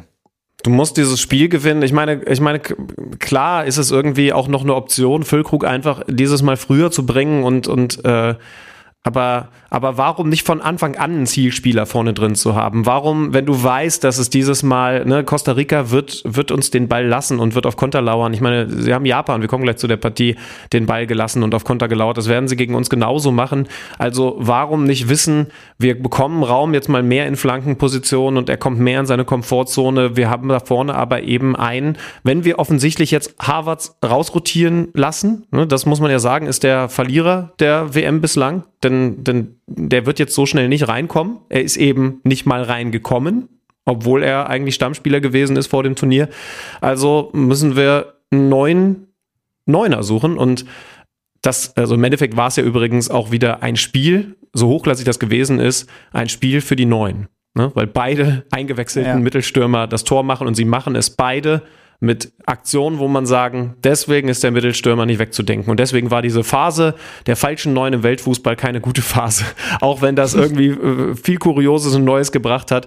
Aber dieser Weg von Morata auf diesen kurzen Pfosten als klassischer Neuner Weg und der Abschluss von Füllkrug, wie man das eben als selbstbewusster Mittelstürmer macht, das ist, äh, sind zwei so krasse Argumente für diesen Mittelstürmer. Und ich würde jetzt mit Füllkrug spielen. Werbung Gewinnen kann jeder. Aber du, du willst mehr. Sicher dir bis zu 100 Euro Neukundenbonus bei Tipico. Weil du es spürst. Tipico, das Original. Mindestalter 18 Jahre. Glücksspiel kann süchtig machen. Hilfe unter Spielerambulanz.de. Ich habe übrigens hier mal etwas offen, was ihr gerne auch mal ausprobieren könnt. Auf kicker.de gibt es den Turnierrechner zur WM. Und jetzt gehen wir mal in diesen letzten, also den Tabellenrechner, ne? Äh, jetzt gehen wir mal rein in diesen letzten Spieltag. Sagen wir mal, Japan gewinnt gegen Spanien mit 1 zu 0. Was sehr unrealistisch ist, aber es kann ja passieren. Dann müssten die Deutschen, um weiterzukommen, ihr Spiel gegen Costa Rica nicht nur gewinnen, sie müssten es mit 7 zu 0 für sich entscheiden, weil dann kommt nämlich Tordifferenz und dann erzielte Tore und dann erst der direkte Vergleich ins Spiel. Wenn die Spanier also 2 zu 1 gegen äh, 1 äh, zu 2 gegen Japan verlieren, reicht Deutschland ein 8 zu 0, um weiterzukommen. Und wenn die unentschieden spielen sollten, dann ist Deutschland mit einem Sieg, egal wie hoch, weiter. Das stimmt nicht. Wenn sie nur 1-0 gewinnen, sind die Japaner weiter. Also ich könnte mich hier noch stundenlang. Ja, komm, wir, wir, beschränken uns auf die wahrscheinlichsten Sachen. Mit einem kurzen Rückblick auf das, was eben heute Vormittag schon passiert ist. Japan verliert überraschend gegen Costa Rica.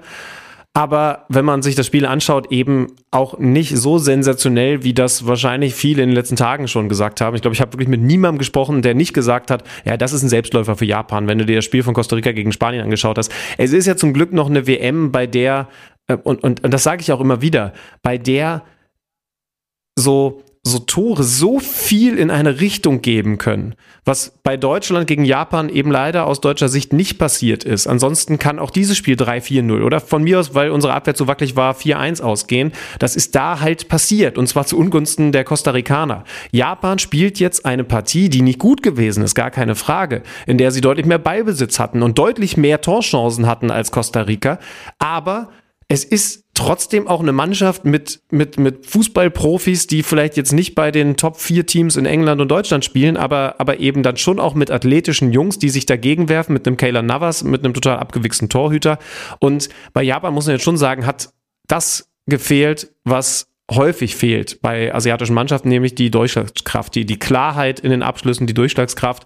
Sie waren wiederquürlich, sie, sie haben zwar technisch ein paar überraschende Fehler gehabt in dieser Partie, aber ansonsten natürlich ein Niveau, das dann auch Costa Rica weitestgehend hinten reindrückt. Die haben diese eine Situation, die sie dann nutzen. Keeper sieht nicht besonders gut aus, auch e etwas komische Technik. Ähm, in, Oliver Kahn ist doch in, in Asien seit 2002 großer Held. Das Übergreifen haben sie offensichtlich dort nicht geschult.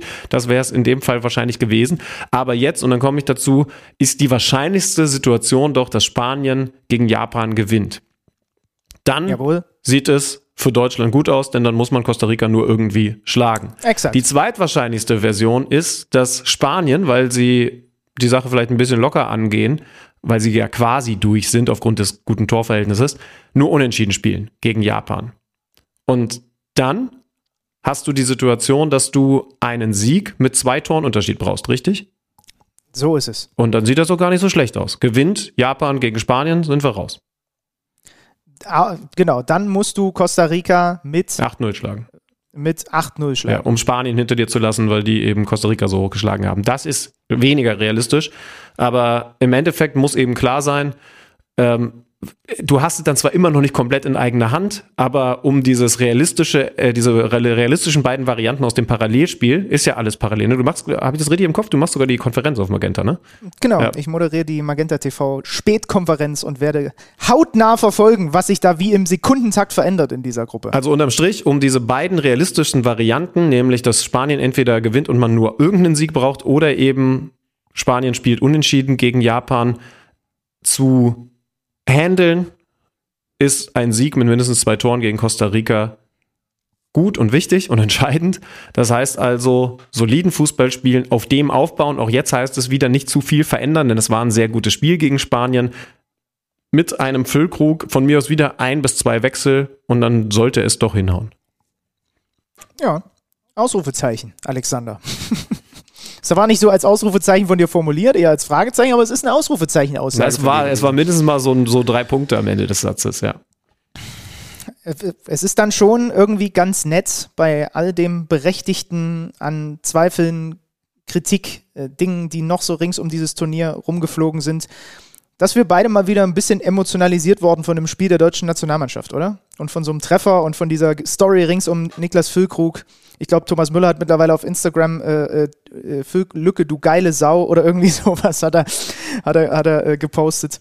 Plötzlich sind da mal wieder Emotionen in unseren Bäuchlein. Ja. Ist auch schön. Ja, ach du, total. Ähm, es gab ringsherum jetzt nichts, ähm, ach, das, das soll jetzt nicht falsch klingen, nichts Erwähnenswertes. Ne? Also ich habe, ich habe einen, einen Fan gesehen, der, der mit einem Mesut Özil-Plakat rumgelaufen ist und äh, also ich weiß nicht, ob er äh, aus Katar direkt war oder, oder was es für ein Landsmann gewesen ist, aber er ist mit einem Mesut Özil-Poster rumgelaufen und hat sich den Mund, äh, die Hand vor den Mund gehalten, äh, wollte also darauf aufmerksam machen, dass man mit Mesut Özil eben auch nicht gut umgegangen ist, so wäre jetzt meine Interpretation. Äh, ansonsten habe ich nichts mitbekommen. Eben auch keine weitere Aktion der deutschen Nationalmannschaft, anders als beim ersten Spiel. Habe ich nichts verpasst, genau. oder? Genau, nee, also da hat man, äh, da war jetzt, glaube ich, wirklich nichts. Äh, seitdem wir das letzte Mal aufgenommen haben, darf man plötzlich immerhin mal Regenbogenhüte tragen in den Stadien. Ähm, das haben die Kataris erlaubt.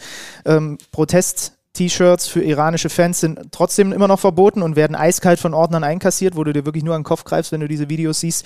Ähm, aber bei, rings um dieses Spiel war jetzt wirklich einfach mal kurz nur für 90 Minuten Fußball angesagt. Und ähm, das ist dann auch mal ganz okay, aber es ist trotzdem natürlich weiter äh, wichtig und richtig. Ich kann an dieser Stelle, wir haben ja gesagt, wir machen das immer mal vielleicht die äh, Doku von und mit Thomas Hitzitzberger von den Kollegen von der ARD empfehlen. Katar, warum nur? Gibt es in der Mediathek, könnt ihr euch mal angucken. Ähm, wir haben ja gesagt, wir wollen euch auf gut recherchierte Dinge hinweisen, die es da von äh, Kollegen gibt, rings um diese ganze Vergabe und äh, Situation da vor Ort. Äh, Thomas Hitzitzberger, der da auch ähm, Gastarbeiter besucht. Ähm, da habe ich heute auch schon wieder einen Beitrag gesehen von den äh, Kollegen der Öffentlich-Rechtlichen. Also das also als ein Tipp in der ARD-Mediathek. Katar, warum Warum nur nennt sich diese Doku. Muss ich mir auch noch anschauen, habe ich auf der Liste. Werde ich die nächsten Tage auf jeden Fall tun. Und unterm Strich ist festzuhalten, du hast es richtig gesagt, dass, äh, dass Emotionen da waren, ähm, die bislang nicht da gewesen sind, zumindest bei mir persönlich. Ich weiß nicht, wie es bei euch gewesen ist. Es bleibt eine komische Weltmeisterschaft und es bleibt auch keine gute Weltmeisterschaft, wenn man das Gesamtbild ab äh, wenn man das Gesamtbild einschätzt. Aber, aber wenn man auf die deutsche Mannschaft schaut, dann finde ich, kann man optimistisch sein, dass es mit dem Glück, dass man jetzt am zweiten Spieltag hatte, dann doch am dritten Spieltag hinhaut. Man darf aber eben nicht vergessen, am ersten Spieltag ist es eben aufgrund der unglücklichen Situation beziehungsweise dem unglücklichen Spielverlauf auch nicht besonders gut gelaufen. Also ich, ich bin jetzt relativ optimistisch und fühle wieder was, weil wir jetzt im Kontext der Weltmeisterschaft ja schon auch so ein bisschen ins ins Erinnern geraten. Ne? Jetzt habe ich gerade, jetzt habe ich schon gerade Oliver Kahn gesagt, 2002. Du hast äh, zumindest bei der Europameisterschaft Michael Ballack im Kopf gehabt, äh, gehabt haben wir gesagt, wir, wir, wir starten eine kleine Rubrik. Zum Anlass nehmen wir diese Weltmeisterschaft und blicken zurück auf das, was diese beiden verrückten Fußballfans, Benny Zander und Alex Schlüter, seit sie eigentlich denken können und diesen Fußball im Kopf haben, geprägt hat. Die gute alte Zeit. WM-Edition. Das ist sie, unsere neue Rubrik, eingesprochen von einer der Stimmen meiner Kindheit. Unser lieber ja. The Zone Kollege Günther Zapf. Ich bin mit ihm aufgewachsen beim Wrestling und er hat sich wirklich bereit erklärt, für uns diese Rubrik einzusprechen, die äh, im Übrigen mit freundlicher Unterstützung der neuen Adidas-Kampagne Family Reunion während dieser Weltmeisterschaft daherkommen wird.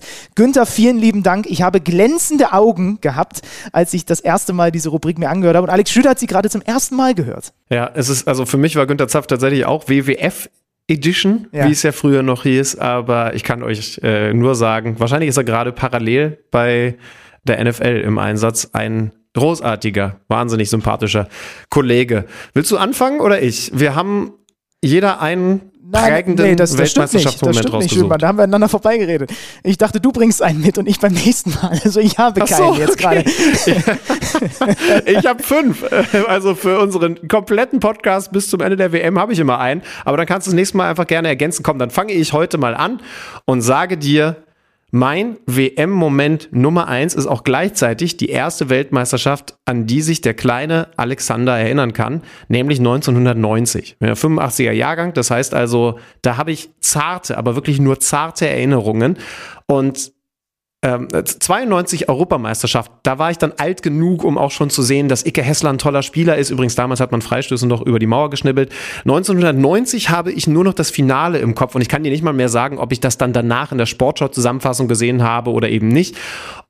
Du wirst jetzt an den Elfmeter von Andreas Brehme denken, aber das ist nicht mein WM-Moment Nummer eins hier bei uns in dieser fantastischen Kategorie, sondern Jürgen Klinsmann im Finale gegen Argentinien, der eine Körperwendung nimmt, die ich bis dahin noch nie gesehen habe und die ich, wann immer ich Neymar beim Fußballspielen und vor allen Dingen beim über den Bodenrollen zuschaue, in Erinnerung habe.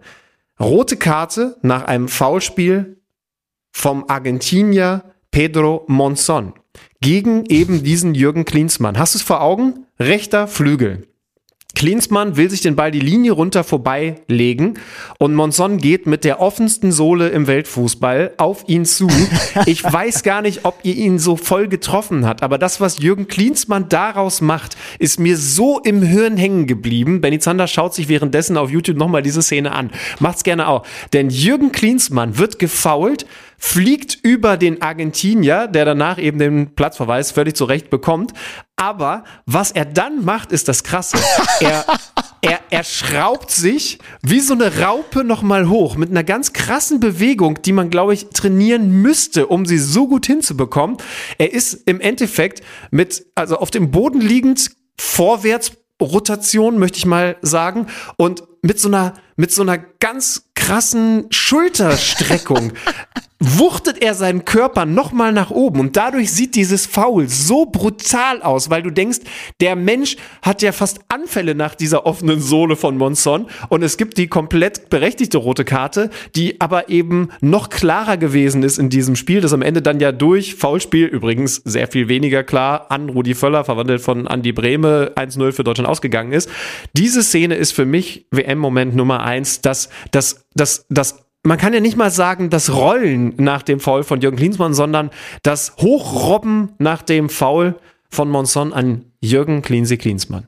Einfach nur Klinsmann und Monson, M-O-N-Z-O-N eingeben. Und ich habe es wirklich in dem Moment, als du es beschrieben hast, parallel gesehen. Denn ich muss sagen, ich habe das wahrscheinlich seit zehn Jahren nicht mehr gesehen, diese Szene. Ja. Und es ist, erinnert mich so ein bisschen, es gibt so eine Fitnessübung, wo du, den, äh, wo du, den, wo du auf dem Nacken den anderen Körper, den restlichen Körper nach oben streckst. Und das macht er im Grunde genommen aus so einer halben Flugrolle raus. Das ist ja wirklich ja. sensationell. Also äh, Jürgen Klinsmann dann danach äh, minutenlang behandelt, habe ich gerade noch gesehen. Und äh, also sehr schön schön. Der erste. Also ich habe in dem Moment gedacht, äh, ich habe in dem Moment gedacht, da ist jetzt alles kaputt. Aber wenn man dann so ein bisschen Fußballerfahrung gesammelt hat und ich habe die Szene natürlich dann noch oft gesehen in den nächsten Jahren, dann kapiert man, dass er da schon auch sehr viel Spektakuläres draus macht. Aber, aber irgendwie ist es mir total hängen geblieben bei meiner ersten Weltmeisterschaft. Äh, Im Übrigen soll ich dir mal kurz sagen, wie alt ich da war. Das war der 8. Juli 1990. Da war ich ein Jahr und anderthalb Monate alt. und die Aufstellung. Da warst ich, du tatsächlich selber noch eine Raupe. Die, die Aufstellung Aufstellung finde ich ganz schön, weil ähm, im Tor Bodo Ilgner, dann Klaus Augenthaler als klassischer Libero, dann Jürgen Kohler, Breme über links, rechts draußen ist Berthold der Rechtsverteidiger. Und wer spielt den rechten Innenverteidiger? Ich habe gerade noch vorgestern, weil er hier bei uns zu Gast war, äh, mit ihm gesprochen. Guido Buchwald hat natürlich dort gespielt, weil er ja sich um Maradona gekümmert hat. Davor dann Lothar Matthäus, Icke Hessler, Pierre Litbarski, auch den habe ich vor ein paar Tagen hier auf dem Gang getroffen. Und dann eben Jürgen Klinsmann neben Rudi Völler. Das war die Aufstellung mit dem klassischen Augenthaler Libero hinten drin noch. Diego Buchwald, damals ist der Spitzname entstanden, weil er Maradona kalt gestellt hat, obwohl man ja eigentlich sagen würde, der passt von der reinen Statur her überhaupt nicht zu dem damals noch absoluten Wahnsinnsspieler Diego Armando Maradona. Aber es hat funktioniert. Für meinen WM-Moment hat es bei Buchwald nicht gereicht. Das ist Cleansy gewesen, aber wir haben ja noch ein paar Mal diese Ausgabe und ich freue mich jetzt noch einmal diese Stimme zu hören. Die gute alte Zeit. WM-Edition. Man kann richtig förmlich vor sich sehen, wie er seine Plüschpantoffel anhat und dann da in seinem oh, Ohrensessel sitzt am Kamin. Schön. Ich, Günther, ich würde dir Geld zahlen, wenn du einfach so ab ah Mist, da hat er auch NFL zu kommentieren bei uns auf der Zone, aber wenn, wenn du einfach so in der Weihnachtszeit bei mir hier äh, vor vorm Kamin, den ich mir dann auch noch zulege, ist mir das Geld wert, Weihnachtsgeschichten liest. Das würde mein Leben definitiv bereichern. Lass uns doch vielleicht noch mal ganz kurz gucken, was diese Weltmeisterschaft in den Tagen, seit wir uns das letzte Mal zusammengeschaltet hatten, noch gebracht hat. Äh, ich habe ja gesagt, ich äh, habe dann zwei der größeren Nationen noch mal über 90 Minuten gesehen, die Niederlande gegen Ecuador. Die Niederländer sind Holland ist in Not. Also äh, das war gegen Ecuador wirklich dürftig. Das hat Louis van Gaal nach dem Spiel auch angesprochen. Nur 1 zu 1 und ein sehr ich habe das Wort vor der Live-Übertragung lange nicht mehr benutzt gehabt, aber sehr pomadiger Auftritt der Niederländer dort, die wirklich das einfach so haben über sich ergehen lassen und von Ecuador da bekämpft und bespielt und bearbeitet worden. Äh, äh, bei Ecuador ganz nett übrigens Enna Valencia. Jetzt sechs Tore, die letzten sechs WM-Tore von Ecuador hat alle er erzielt. Es gab nur drei andere Spieler, denen das gelungen ist. Aber diese Niederländer, aus denen werde ich nicht schlau. Depay kam zur Pause rein. Memphis Depay, der ist ja angeschlagen ins Turnier gegangen. Sie haben eigentlich extrem viel Qualität, aber das war ein sehr das war ein ganz komischer Auftritt einfach von, diesem, von dieser eigentlich hochveranlagten Truppe da. Cody Gagbo mit einem sensationellen Führungstor, aber dann kam offensiv wirklich extrem wenig. Ich weiß nicht, was du von den Niederländern gesehen hast, aber das war für mich, war, war für mich, wie auch für Louis van Raal, sehr enttäuschend. Ja, ich habe das Spiel auch gesehen. Ich fand es auch enttäuschend. Ich bin aber der Meinung, dass die Qualität bei den Niederländern auch nicht ganz auf dem Niveau der absoluten Top-Mannschaften ist. Das gilt übrigens ähnlich für Belgien da war ich jetzt überrascht. Es hat bei mir wahrscheinlich länger gebraucht als bei dem einen oder anderen von euch zu Hause. Aber Belgien ist über, äh, die sind drüber. Ähm, Kevin de Bruyne selbst hat es ja vor dem Turnier angesprochen, gesagt, nee, wir sind kein Titelfavorit, wir sind zu alt. Und jetzt habe ich dann erst kapiert, dass er natürlich total recht hat. Diese Mannschaft, die man irgendwie, also ich jetzt zumindest immer noch als, naja klar, das sind ja die talentierten, hochveranlagten, die aber eben den ganz großen Wurf noch nicht hinbekommen haben, die sind jetzt einfach durch. Also diese, die, dieses Fenster ist zu. Die haben jetzt so Leute wie Witzel, wie Eden Hazard, wie Vertongen, wie Alderweireld, wie von der Bank dann noch der 46-jährige Dries Mertens. Also ähm, das ist jetzt eine alte Mannschaft und ich glaube, sie haben auch, ohne dass ich jetzt ganz tief drin bin im, im verfügbaren Personal, sage ich jetzt mal, verpasst, den, den nächsten Schwung ranzuziehen. Also der Catalare kommt von der Bank, der ist natürlich ein, ein talentierter junger Mann. Ja, haben Lukaku, Sie schon, oder? Sie haben schon Talente hinten dran. Aber wen also, noch so? Also der, der Roberto Martinez wird ja dafür auch kritisiert, dass er sehr an seinen Allstars, an dieser goldenen Generation, die sich halt nicht vergoldet hat, dass er so an ihnen festhält. Ich kann das allerdings äh, schon nachvollziehen. Aber sie haben schon, also gerade der, ist das nicht so, sowohl Brügge, da ist ja der, der Kettelare her, als auch, auch Anderlecht und so haben doch extrem gute Jugendarbeiten und so. Ich kann mir jetzt nicht vorstellen, also in diesem Kader muss man sagen, klar, bis auf den Doku vorne, Openda, das sind so die beiden Stürmer, die dann irgendwann nachkommen, die so Anfang 20 sind. Ansonsten ist das schon ein brutal alter Kader, muss man wirklich sagen. Da musst du lange suchen. An, äh, Onana im Mittelfeld hat jetzt von Beginn an gespielt, der ist auch 21. Ähm, also es sind, ich glaube, da ist eigentlich schon genug hinten dran, aber auf der anderen Seite kann ich, glaube ich, Roberto Martinez auch einfach verstehen, weil die spielen halt auch alle noch Alter Verrelt und Vertongen. Und dann ist es schon tough, den allen zu sagen, auch Axel Witze, der in dieser einen Szene, ich habe das Spiel nur mit halbem Auge gesehen, ja so dermaßen schlecht ausgesehen hat, Axel Witze muss man ja ehrlicherweise sagen, den dann irgendwie zu verklickern, naja, ihr spielt zwar alle noch und man muss übrigens auch, darf nicht vergessen, Eden Hazard ist immer noch erst 31 Jahre alt. Eden Azar ist 31 Jahre alt. Und was hast du gerade gesagt? Na gut, Mertens ist mittlerweile 35. Also es ist, ich bin mir sicher, dass genug hinten dran ist, ohne es im Detail zu wissen. Aber es muss jetzt halt irgendwann dann wirklich mal dieser Generationswechsel äh, vollzogen werden da. Also ich sehe sie äh, jetzt gerade natürlich nach dem 0 zu 2 gegen Marokko absolut nicht im Favoritenkreis. Ähm, da da fehlt es dann einfach auch vor allen Dingen in, im Bereich Athletik, im Bereich Frische, Handlungsschnelligkeit, Mut Lukaku nach vorne. angeschlagen auch noch, kommt auch noch dazu. Klar. Ne? Ja, ja. ja, kam dann jetzt nur spät rein. Äh, Marokko mit einem mit tollen Kampf, mit einem tollen Spiel. Das ist eine Gruppe, in der es jetzt am dritten Spieltag richtig richtig spannend wird. Aber gibt ja noch gibt ja noch weitere. Äh, da ist die Konstellation jetzt dadurch, dass Kroatien gegen Kanada gewonnen hat. Vier Punkte Kroatien, vier Punkte Marokko, drei Punkte Belgien und Kanada ist raus mit äh, null Punkten, obwohl Davis das erste Tor in der Geschichte des Fußball äh, äh, männlichen Fußballs muss man übrigens sagen äh, äh, geschossen hat. Hast du das mitbekommen? Fauxpas vom kanadischen Kommentator, der sagt, ganz, ganz groß, wie das die englischsprachigen Länder immer noch ein bisschen besser können als wir zum Beispiel. Das ist der größte Moment in der Geschichte des kanadischen Fußballs mit dem Problem, dass neben ihm die Kapitänin der Olympia-Frauenmannschaft gesessen hat, die damals die Goldmedaille gewonnen Upsi. hat in Tokio. Ja, upsi. Es gab ja auch, die, auch mit Ronaldo, ne? Es gab halt auch schon ein paar Spielerinnen, die äh, bei diversen Weltmeisterschaften getroffen hatten, wie es jetzt Ronaldo hingekriegt hat, mit den großen Turnieren, wo er überall getroffen hat. Ähm, ich glaube, sogar zwei Spielerinnen gab es, ne? Und da wurden, wurden, äh, wurden dann die diversen Sportportale auch vorsichtig darauf hingewiesen, dass es eben schon Spielerinnen gegeben hat, denen das gelungen ist ähm, und dass man da ein bisschen vorsichtig sein muss, weil wenn du diese Gruppen ansprichst, es gibt ja auch einige Gruppen, wo es dann wirklich auch noch für alle vier Teams um was geht. Argentinien hat jetzt Mexiko geschlagen, steht jetzt bei drei Punkten in der Gruppe, wo die Polen vorne dran sind, wo Lewandowski endlich sein erstes WM-Tor erzielt hat, aber selbst der Gruppenletzte Mexiko noch eine Chance hat.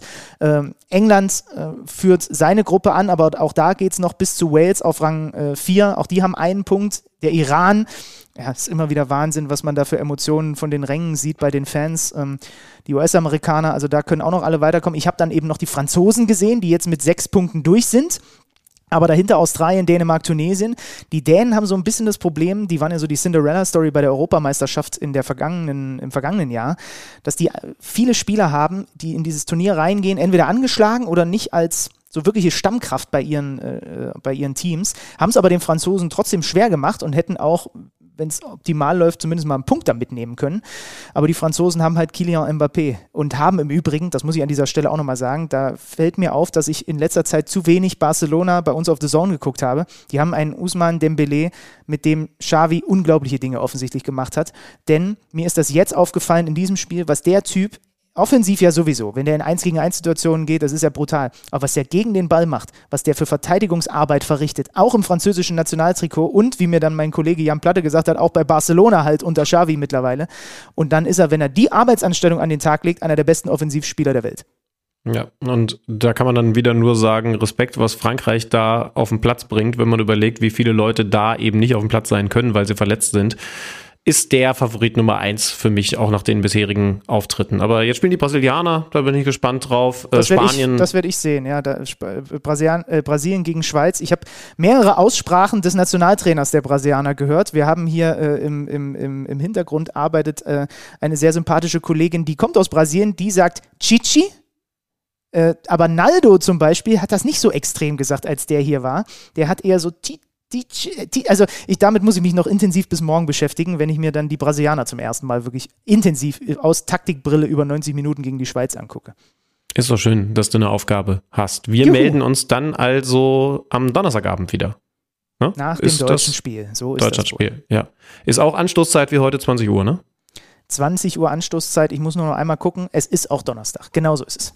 Ja. Ich bin gespannt, in welcher Stimmung wir uns dann gegenseitig erleben, aber eigentlich bin ich ganz guter Dinge. Nur es ist eben nicht in der eigenen Hand liegend. Am, am liegen dran. Außer um sie gewinnen 8-0. Stimmt. dann ist es in der eigenen Hand liegend. Ja, und dann weiß ich, in welcher Stimmungslage wir uns hier gegenseitig vorfinden. Äh, für den Moment, danke fürs Zuhören. Wir hören uns also bald hier schon wieder, bleiben in der Frequenz. Am Donnerstag hätte ich gerne einen WM-Moment von dir. Ich habe hier noch einige auf dem Zettel, aber dann, dann wechseln wir uns einfach mal ab. Ja, schön, dass ihr zugehört habt. Benny, Grüße nach München. Grüße geblutet. Tschüss. Tschüss. Kicker meets the Zone, der Fußball-Podcast. Präsentiert von Tipico Sportwetten mit Alex Schlüter und Benny Zander.